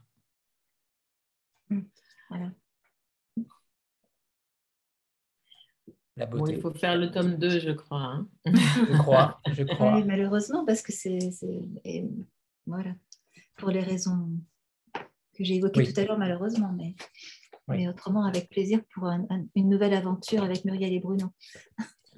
Et comment se, se, goupille, entre guillemets, euh, la suite euh, pour toutes les deux, euh, Nathalie et Muriel, par rapport à ces enfants? Est-ce qu'il y a des projets qui peuvent être possibles, envisageables ou envisagés euh, par rapport à eux Est-ce qu'il n'y a pas une possibilité d'exposition euh, directement en Syrie? Est-ce que tout est difficile ou au contraire, euh, il y a peut-être une petite porte d'entrée? J'ai aucune idée de ça. Hein. Je sais pas. En Syrie, je ne suis pas sûre que ce soit très, très facile actuellement. Hein. je ne vois, même pas qui irait la voir parce que je pense qu'il n'y a pas beaucoup de liberté quand même. Donc, ni en Syrie, ni dans les camps. Hein. Non pense pas que ça soit quelque chose de possible. Pas, maintenant. Il faudrait que la guerre soit terminée. Peut-être que. Je sais pas. honnêtement, on va faire des, on va faire tout ce qu'on peut pour, euh, pour, euh, pour, parler de ce livre. Et puis, euh, en revanche, les, les, enfants syriens exilés en France. Oui. On en a dans toutes les classes qu'on fréquente, dans toutes les classes qu'on rencontre. Enfin, toutes, j'exagère un peu, bien sûr, mais on en croise. Et, euh, donc, ça, c'est important. C'est important pour nous. Et là, euh, euh, au marché de la poésie, il y a une enseignante qui est déjà venue me parler d'une de, ces, de ces jeunes élèves syriennes qui avait été bouleversée par la lecture. Donc, mm. bah, bah, s'il y en a même qu'une, on a déjà voilà, c'est déjà bien pour eux. Mais après, je pense que, euh, pour ma part, j'avais vraiment euh, très fortement envie que ce soit les enfants d'ici euh, qui se projettent dans la réalité des enfants de là-bas. Et des enfants qui sont sur les mêmes bancs de l'école qu'eux et dont ils ignorent vraisemblablement souvent le, parcours, le trajet, qu'est-ce que ça fait d'abandonner sa maison. ça, c'est des choses qui... Enfin, moi, je sais que par exemple, quand, euh, quand j'ai écrit le texte, euh, j'étais dans, dans, ce bureau ici, et en fait, m'est remonté très fortement des, des, des angoisses puissantes de, de petites filles qui, moi, n'ai pas eu euh, par chance à être exilée, même si ma famille autrefois a, dû le, vivre. Mais moi, je me souviens de nombre de fois où je, rêvais qu'il fallait partir d'urgence, que la maison brûlait, qu'il fallait savoir qu'est-ce qu'on emmenait comme affaire. Et, et je crois qu'en fait, c'est peut-être le, destinataire premier pour que ça rejoigne les enfants syriens, c'est les enfants d'ici. C'est-à-dire quand un enfant fait la liste de tout ce qu'il doit emmener parce qu'il doit partir d'urgence et qu'il ne sait pas s'il va revenir un jour, euh, il n'y a rien de plus, déchirant et, en même temps, on peut tous le partager. Enfin, je ne sais pas. Hein. Mm. Oui, puis je pense qu'il faut, il faut, faut avoir de l'empathie. Donc, euh, je crois que je crois qu'en France, on a parfois tendance à être un peu, très, un peu gâté. Donc, euh, je trouve que c'est bien aussi de que ce soit les petits ou les grands, hein, vraiment, je trouve que c'est bien de remettre un petit peu, sans donner de leçon du tout, parce qu'il n'y a aucune leçon à donner avec ça, mais euh, simplement euh, montrer que voilà, il y, a des, y, a des manières de vivre qui sont tellement, tellement différentes, quoi. Et que nous, quelle chance on a d'avoir cette liberté euh, que l'on a et ces grandes ailes sous lesquelles voilà, on peut, on peut vivre. Et voilà, donc ici, c'est plus compliqué. En Syrie, c'est vraiment, vraiment, vraiment, vraiment difficile dans, dans, toutes les, dans tous les pays en guerre, parce qu'il y en a quand même beaucoup, c'est compliqué. Donc, euh, oui, ça ne dénonce pas, mais ça, ça souligne un peu, je crois. Nathalie, par rapport à ces, euh, à ces enfants, comment vous, euh, vous captez le regard de ces derniers? Comment vous arrivez à, à, faire naître une émotion à travers un dessin? Euh, c'est pas forcément explicable, mais en tout cas, est-ce que vous avez des, pistes? Oui, je suis émue, moi déjà, de toute façon, quand je vais faire un portrait d'enfant tiré, suis, moi je suis pas croyante, mais c'est comme une prière, malgré tout, avec euh, une communion avec, euh, avec ses enfants. Donc l'émotion, elle est déjà là, parce que simplement, je, je vois, c'est quand même à travers le prisme d'un photographe, dont c'est le métier, qui a pris en photo déjà le regard de ses enfants. Donc, il ne faut pas les oublier, que euh, c'est ces photographes qui, qui, vont sur le terrain et qui prennent en photo euh, les regards de ses enfants. Non seulement ils les prennent en photo, mais en plus, j'imagine qu'ils les voient euh, vivre un peu avant, un peu après, peut-être à la photo, le cliché. Donc, et je pense que moi, je suis happée déjà par ça. Donc, il y a, déjà ce prisme. Et puis après, bon, après je ne sais pas hein, pourquoi, si, mes portraits peuvent émouvoir certaines personnes, je ne sais pas pourquoi, parce que moi, je suis émue par, l'enfance. Euh, je trouve qu'un enfant, euh, je sais pas, un enfant, c'est tellement bouleversant parce que c'est plein de vie et, ça peut être aussi plein de morts et et ça me ça ouais l'enfance me bouleverse toujours. C'est le c'est le cœur de mon travail l'enfance. Donc euh, peut-être ça passe peut-être ça passe grâce à ça cette émotion. Moi je ne sais pas moi qui pourrais répondre vraiment. Je suis émue moi par les enfants je suis émue par, par, par leur regard et voilà et le, par exemple si je peux vous raconter juste une chose qui m'a profondément euh, euh, bouleversée, c'est que j'ai fait le portrait d'un enfant, je ne l'ai pas là sous les yeux, mais j'ai fait le portrait d'un enfant de Syrie et, sa famille m'a écrit euh, très rapidement en me disant, en me racontant l'histoire de ce petit garçon. Et ce petit garçon, il venait de mourir sous les bombes. Donc moi, je ne savais pas quand j'ai fait le portrait de cet enfant, mais il se trouve qu'il y avait euh, la famille de cet enfant qui me suivait. Et, euh, et j'ai appris que cet enfant était mort. Donc évidemment, j'ai pris l'adresse de la famille, j'ai envoyé le dessin, c'est la moindre des choses que je pouvais faire. Je, euh, me sentais presque même intrusive, je savais même pas. Et eux étaient, ils étaient fiers que, que j'ai choisi le regard de cet enfant-là pour dénoncer quelque chose qui a tué cet enfant. Je, et je, ça, ça, me dépasse, tout ça, ça me dépasse complètement. Mais euh, je vous dis, moi, je suis toute seule dans mon atelier qui est perdu dans les, dans les collines du Jura. Je, les choses se font parce que simplement, c'est une urgence dans ma main, dans mon cœur et dans ma tête. Donc, euh, c'est tout, c'est juste ça. Euh, merci, merci Nathalie. Annie Rose Bonsoir. moi, je me posais la question de la couverture. Euh, comment vous avez euh, opéré le choix de ce dessin-là, de cette peinture-là en particulier? Euh, Moi, je trouve ça vraiment très beau. le choix, en fait, la feuille de Ginkgo, en plus, à mon avis, a une signification toute particulière, donc j'aimerais bien en savoir un peu plus. C'est plutôt à l'éditeur de répondre, non? Voilà, on va laisser l'éditeur répondre, je crois. Oui, Ben, merci Annie Rose pour cette, cette belle question. Alors, cette couverture, elle est donnée, ce visage d'enfant, il est donné deux fois. Une fois avec un, en première de couverture avec un plan qui n'est pas trop resserré, et puis en quatrième de couverture, il n'y a pas de texte, il n'y a pas de mode l'éditeur, il n'y a rien. Il y a simplement ce même visage qui est grossi. Voilà, donc la focale est, différente. Alors, le choix de cette image, cette image, elle figurait d'abord, euh, bien sûr, nous l'avions, vue, et elle figurait d'abord à la fin du livre dans le chemin de fer. Retenez bien ce terme parce que j'y reviendrai tout à l'heure. Dans le chemin de fer que Muriel a, élaboré quand elle a commencé à, travailler. Et puis, euh, je crois que c'est moi qui, à un moment donné, lui ai dit euh, non, pas, pour moi, c'est pas la dernière image du livre, c'est l'image de couverture. Et, j'avais des arguments. Alors, bien sûr, il y a la feuille de Jinkyo et toute sa symbolique, euh, mais il n'y a pas que cela. Si vous regardez bien cet enfant, cette petite fille, alors il y a, plusieurs choses que l'on voit. Il y a une chose que vous ne pouvez pas voir, mais que, que moi je sais, cette petite fille, elle ressemble incroyablement aux photos de Muriel au même âge. Enfin, j'ai vu des photos de Muriel euh, quand elle avait 5 ou 6 ans, c'est absolument confondant.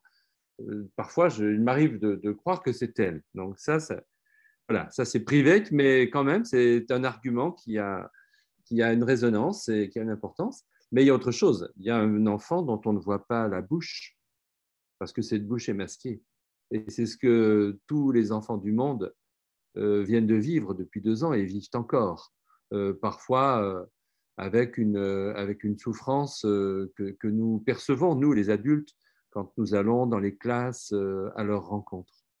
Et, cette bouche masquée, eh bien, elle demande simplement à s'ouvrir, comme un livre. Et lorsque le livre s'ouvre, eh bien, nous voyons euh, pleinement les visages des enfants. Donc, cela nous dit quelque chose aussi du rapport à la parole. Euh, le livre est fait pour donner la parole à ceux qui, au départ, ne l'ont pas. Voilà. Euh, voilà la, raison, Annie Rose, euh, de ce choix de. J'ai fait ce dessin. Mm. J'ai fait, fait, ce dessin avec le Jinko au moment où il y avait effectivement ces histoires de, de, de masques, mais c'était exactement pour la même raison le Jinko était là pour dire que la parole de l'enfant était masquée. Moi, Nathalie, on ne s'en est pas parlé du tout de ça. c'est pour ça que je ris. Non seulement secret d'édition, mais révélation ce soir. voilà, c'est ça, c'est complètement étonnant. C'est une révélation. Hein. Mm. Mais vous savez. Nathalie, je t'enverrai la, la, photo euh, d'enfance où j'ai l'éventail et tu vois, tu vois je crois que tu l'as déjà vu en fait. J'ose à peine dire que je pense que j'avais ce regard-là aussi quand j'étais petite. Donc, euh, je crois que les enfants se ressemblent parfois aussi. Les enfants Et on parle euh, euh, du travail de l'éditeur, je, voudrais peut-être ajouter quelque chose. Euh, l'éditeur, c'est quelqu'un qui est à l'écoute du texte comme s'il s'agissait d'une personne. Donc, on écoute le texte, on écoute sa pulsation, on, pense à son possible développement, on pense à la croissance d'un texte, comme, comme on regarde vivre un enfant. voilà, en imaginant ce qu'il sera demain. Euh, c'est ainsi qu'on porte un regard sur le texte, mais on est aussi à l'écoute de l'auteur, de l'autrice et de ce qui euh, palpite en lui ou en elle. Euh, on dit parfois qu'un auteur est habité. Qu'est-ce que ça veut dire? Alors, par exemple, Nathalie, pendant tout ce temps, était habitée par un état d'urgence. Il y avait en elle un, médecin urgentiste. Elle s'est déplacée mille fois en pensée sur le terrain, sur ce théâtre d'opération au cœur de la tragédie même, euh, tout en restant dans son atelier des, collines du Jura. Donc ça, c'est quelque chose qu'il faut prendre en compte euh, quand on travaille avec un, avec un artiste. Il y a en Hélène euh, un chef d'orchestre, une chef d'orchestre, une musicienne qui est à l'écoute de chaque mot, qui règle son texte comme un musicien va régler sa partition, en étant attentif à chaque mot, au voisinage de chaque mot, un peu comme un, un pépiniériste, un jardinier va être attentif à la cohabitation des plantes. Euh, elle va être attentive aux coupes de souffle, au silence, euh, à la disposition des textes. Euh, et effectivement, comme le disait Hélène tout à l'heure, eh bien, ce, scrupule va, jusqu'à bah, peser la, présence ou non d'une virgule. Et on fait des essais, on, la rajoute, on l'enlève, on déplace un mot pour, voir. Au fond, c'est quelqu'un, Hélène, qui est euh, attentive aux harmoniques de la langue. Vous voyez? Et ainsi, le livre a une cohérence totale jusqu'à euh, effectivement euh, ces références musicales, cette playlist qui est proposée à, la fin. Quant à Muriel, alors qu'elle me permette de dévoiler un secret de famille, son grand-père était cheminot. elle travaille, elle travaille avec la mémoire de ce grand-père. Savez-vous comment cette personne a travaillé ici dans le bureau où vous la voyez? Elle a d'abord réalisé un chemin de fer du livre. Elle est venue me voir trois fois en me disant Mais tu es sûr que c'est un livre de 80 pages? Parce que moi, je, vais établir mon chemin de fer en 80 pages. Vous savez ce que c'est qu'un chemin de fer? C'est une grande grille sur un, un, grand format de papier où chaque euh, euh, page est représentée par une petite case. Voilà. Un peu, euh, Anthony, comme ce qui est derrière toi. On voit deux couvertures de livres, ça forme deux petites cases. Eh bien, il faut imaginer un chemin de fer qui en compte 80, avec ses doubles pages bien représentées, etc. Et elle a commencé par placer, en les important, les photos, les, reproductions euh, des œuvres de Nathalie. Et elle a passé euh, huit jours, dix jours, simplement, à construire un, une mosaïque de visages euh, séparés par euh, des espaces blancs, des pages blanches, qui étaient les pages à remplir de son, de son livre. Moi, je ne peux pas m'empêcher de, vous dire que ce chemin de fer euh, réalisé par, par Muriel, c'est le train qui emmène tous ces enfants vers un avenir, vers un avenir plus heureux, bien évidemment. Et puis ensuite, je l'ai vu dérouler, eh bien, tout simplement avec une énergie absolument étonnante. Le, le, voyage le voyage littéraire de sa poésie-histoire, écrivant euh, son texte dans une espèce de fièvre, euh, pour moi tout à fait étonnante, et l'écrivant alors d'une manière complètement différente de ce que fait Hélène, c'est-à-dire elle l'a écrit en romancière, soucieuse de, construire son scénario, euh, avec oui cette énergie fiévreuse du romancier qui eh bien, euh, va au bout d'un effort, un peu comme un, comme un marathonien. Voyez. Voilà, c'est tout cela l'écriture. Et, et, crescendo. Et crescendo. complètement, complètement. Oui, oui. Parce que même les, même les dessins prennent plus de poids, plus ça avance. On a l'impression que les dessins et le texte euh, suivent cette, euh, ce chemin de fer. Et bah, en effet, l'anecdote est, est, frappante parce que c'est véritablement ce qu'on a ressenti à la lecture. Complètement. Et puis, il y a euh, ce texte d'ouverture que vous voyez peut-être, euh, de l'approche de la caméra, euh, qui est un acrostiche, qui donne à lire tout simplement la phrase Syrie thème. Et le livre se termine sur un autre acrostiche qui ne peut que faire plaisir à Nathalie et à son éditeur.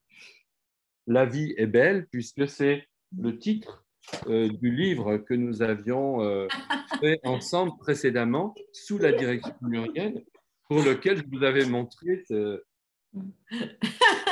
magnifique euh, tableau de, Nathalie. Vous voyez, donc il y a vraiment une cohérence et, un voyage dans, où tout se recoupe, où, rien n'est vraiment laissé au, au hasard. Voilà. Si je peux juste euh, ajouter une petite chose, euh, il, y a, quelque chose d'assez magique dans, dans, dans, ce, dans, ce recueil, c'est qu'en fait, euh, évidemment, moi, mes, mes, portraits étaient faits.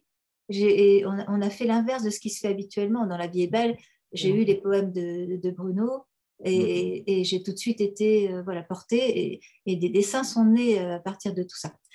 Là, moi, ça m'a échappé en fait. Je vous ai laissé les portraits et vous en avez fait ce que vous voulez. Et c'était encore une autre manière de, procéder dans l'édition. C'est plus rare.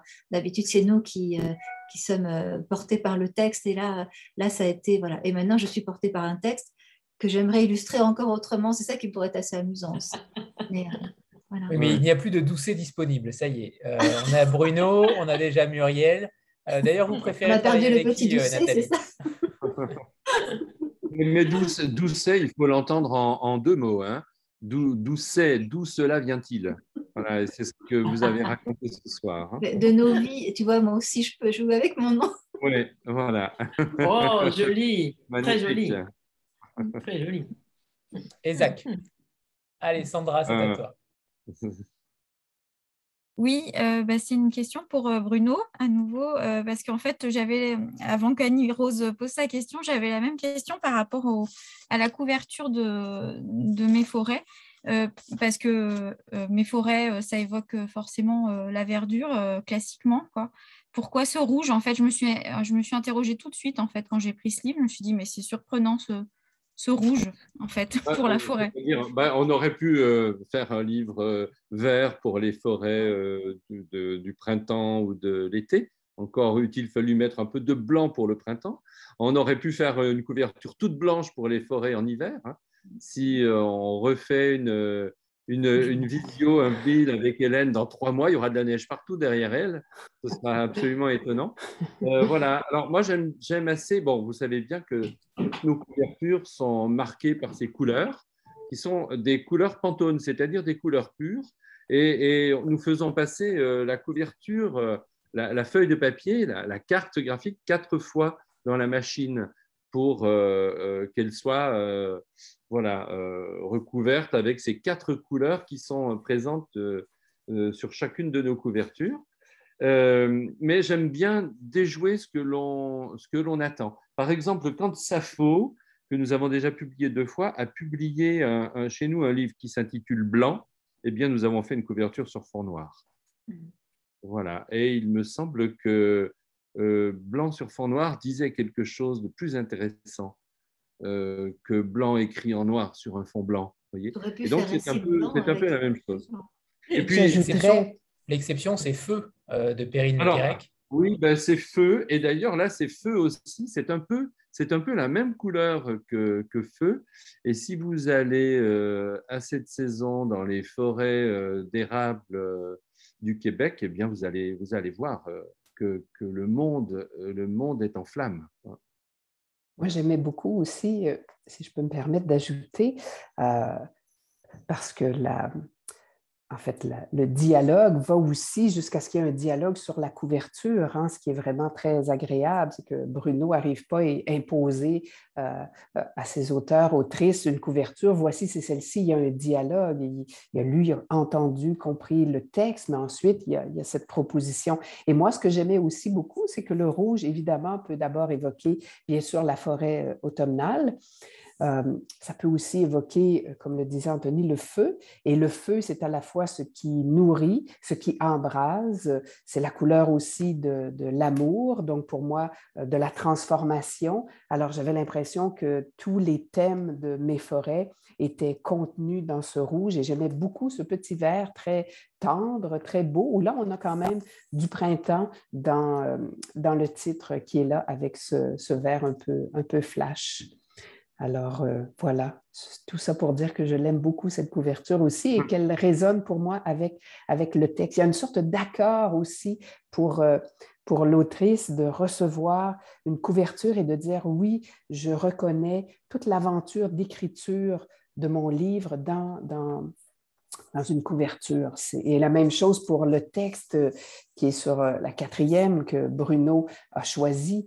Et parce que, enfin, moi, je serais incapable de faire ça, mais il arrive à, saisir quelques vers, quelques lignes qui racontent toute l'histoire d'écriture et qui tend une passerelle vers, euh, vers les lecteurs. Et ça, c'est aussi très, très juste. Donc, quand on reçoit cette proposition, en tout cas moi, recevant cette proposition, c'est tout à fait ça. voilà, mais merci. merci. Il faut peut-être ajouter aussi une chose, euh, Hélène, ce sont euh, ces pages euh, blanches qui sont présentes dans le livre. Il y a eu un chemin de fer aussi. Oui, oui, il y a eu un chemin de fer qui n'a pas été dessiné, mais qui, est, qui a été tout à fait intériorisé. Et le livre a dû gagner au cours de notre travail à peu près 25 pages hein, mhm. dans les dernières semaines de, de, travail, parce que nous avons créé des espaces vierge, des clairières, on pourrait appeler cela comme ça, à l'intérieur du livre, euh, pour permettre notamment les retours euh, musicaux, rythmiques euh, des textes qui débutent par la, phrase Mes forêts.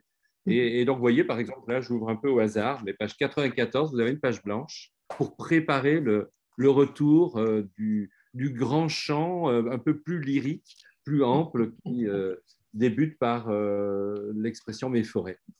Voilà. Et on notera ton, tes introductions, Bruno, sur le rabat à chaque fois de chaque livre. ça, c'est aussi quand même un exercice assez faramineux que tu fais. À chaque fois, tu, vises juste et c'est toujours aussi poétique. Hein, de toute manière, tu, parles comme tu es poète. donc ça aussi, il faut le mettre en avant parce que tu fais un travail admirable à chaque fois. Euh, on va peut-être euh, finir en beauté avec deux extraits, euh, alors que ce soit Muriel ou Bruno qui lisent un, extrait comme vous le souhaitez, et Hélène sur le bruissement du temps, je ne l'oublie pas. D'accord. Et oui, on parlera peut-être, en effet, Ariane me relance sur euh, les futures euh, parutions, euh, Bruno Doucet, peut-être que Bruno, tu peux nous en donner un mot. Il y a l'anthologie coréenne qui, est, qui va sortir, je crois. On va laisser Ariane le faire. On va laisser Ariane ah bah, le faire. Parfait, c'est encore ah oui. oui. J'en dis juste un mot du coup. Merci Anthony, merci, merci tout le monde. effectivement, on a l'anthologie coréenne qui vient de sortir. Elle est sortie la semaine dernière, qui rassemble 11 poètes de Corée du Sud, qui est le cinquième titre qu'on fait avec euh, notre traductrice qui s'appelle Kim Yonja. Voilà, donc c'est euh, une vraie découverte de, cette, euh, cette, poésie qui est encore assez méconnue en France. en novembre, on va avoir notre dernière parution de l'année qui s'appellera Des voix pour la Terre et qui sera une, une anthologie à destination des adolescents autour de, de l'écologie. Donc, qui sortira dans une collection qui s'appelle Poésie idéale, qui est dirigée par Muriel et qu'on a faite avec euh, Bruno euh, et, Pierre Cobel. Donc euh, voilà, ça, ce sera notre dernier titre. Il y aura tout ça à, retrouver. Hein. oui. Oui, et moi aussi. Il faut quand même elle a eu la modestie. Le, premier livre, oui, elle a eu la modestie, mais je vais quand même le dire bien haut et fort. Hein. Ariane a signé son premier contrat d'édition et elle est l'autrice de cette anthologie et, et, ses apports sont absolument déterminants. Voilà, notamment en direction de, la poésie, de la poésie américaine ou de voix que, que nous ne connaissions pas, qu'elle nous a fait découvrir. Donc ça, c'est formidable. Merci Bruno. En tout cas, voilà, ça ce sera euh, pour la fin d'année. Et, euh, évidemment, on sera à Montreuil aussi si vous avez l'occasion de, de, venir au Salon du Livre Jeunesse. Euh, ça va être un, beau moment. Il y aura notamment une lecture dessinée aussi de Immenses sont leurs ailes avec Muriel et Nathalie. Donc voilà, plein de belles choses. Et, et donc la, ce que je voulais vous dire euh, surtout, c'est qu'en janvier, Bruno va sortir un nouveau recueil de poésie qui mmh. s'appellera 22 euh, bureaux des longitudes et qui sera un, recueil euh, notamment autour de, de l'amour, donc de, l'amour qu'il porte à, cette femme de qui il a été éloigné pendant 22 ans, d'où le titre 22, qu'on ne citera pas ici. Euh, et, aussi de son amour des voyages, des personnes qu'il rencontre euh, tout au long de sa vie, euh, durant sa vie d'éditeur aussi. Voilà, c'est vraiment une sorte de voyage intime et, généreux autour de, son quotidien, de son, travail d'écrivain. Donc moi, je suis particulièrement contente qu'on publie ce texte, puisque quand je suis arrivée dans la maison, c'était en fin 2016. Et Ceux qui se taisent, donc son dernier recueil à destination des adultes, venait de sortir.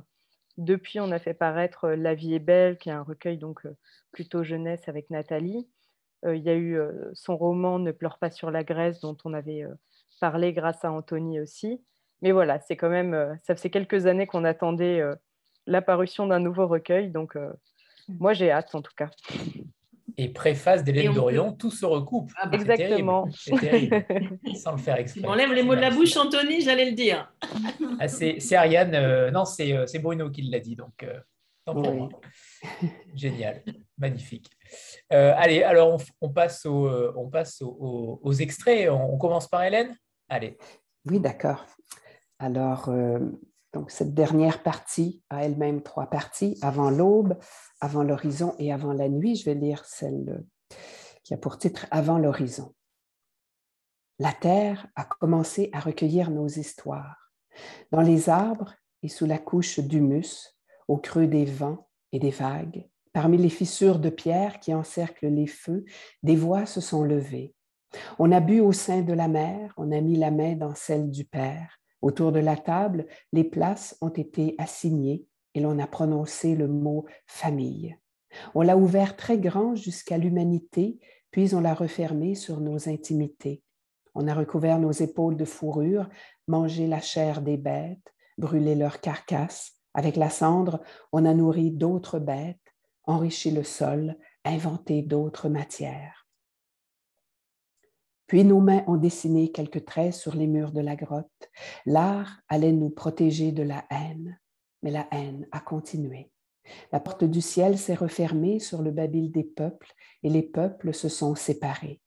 On a piétiné la terre des uns, volé celle des autres. On a arraché des enfants à leur famille. On leur a inculqué nos croyances. On a balayé leurs rituels, enseigné notre Dieu, chassant avec lui l'esprit de la lune et du soleil celui des saisons, de l'humain, de la terre. On a dit que le coyote, l'ours blanc nous appartenait, que les oiseaux volaient dans notre ciel, les poissons nageaient dans nos mers. On a souillé notre maison, on l'a vendue au plus offrant.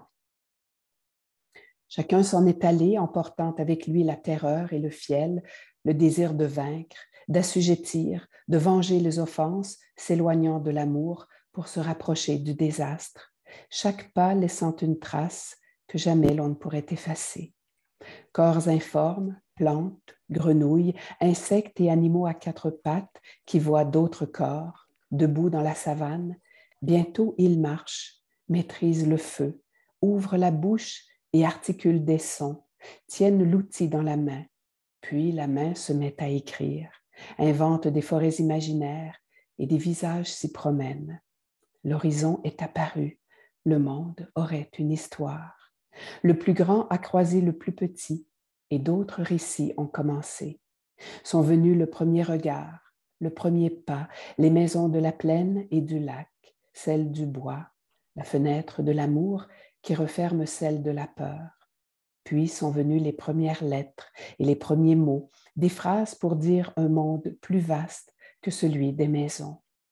Une parole échouant au milieu de ce que l'on cherchait, l'eau, l'or, le sel, le feu, le bois, l'eau, le bois, le feu, l'or, le sel, l'eau, le bois, le sel, le feu. À moitié debout, à moitié à genoux, l'histoire retourne d'où elle vient. Voilà. Merci Deuxième Alors, de trois parties. Merci. Tout à fait tout à fait. Euh, l'ensemble est exceptionnel. Je, le redis, hein, mais euh, ça, mérite euh, de le redire. merci Hélène. Merci. Muriel et, ou Bruno, comme vous, le, comme vous le souhaitez. Mais moi, je me disais que ça pourrait être Bruno, Muriel et Nathalie. Ça t'embête pas? Ah, ben, C'est encore mieux. par exemple, Nathalie, si, ça te dirait de prendre la page 71 et la page 72 euh, On pourrait faire la page 72 ensemble, et la 71, tu l'as fait toi, on improvise en direct. Et avec Bruno, euh, on pourrait lire euh, par exemple celui qui commence page 46 et, jusqu'à 50. Et je commencerai par le suite de la page 30. Est-ce que ça vous va? Oui. Ça va, très bien. La première fois, la première bombe, la première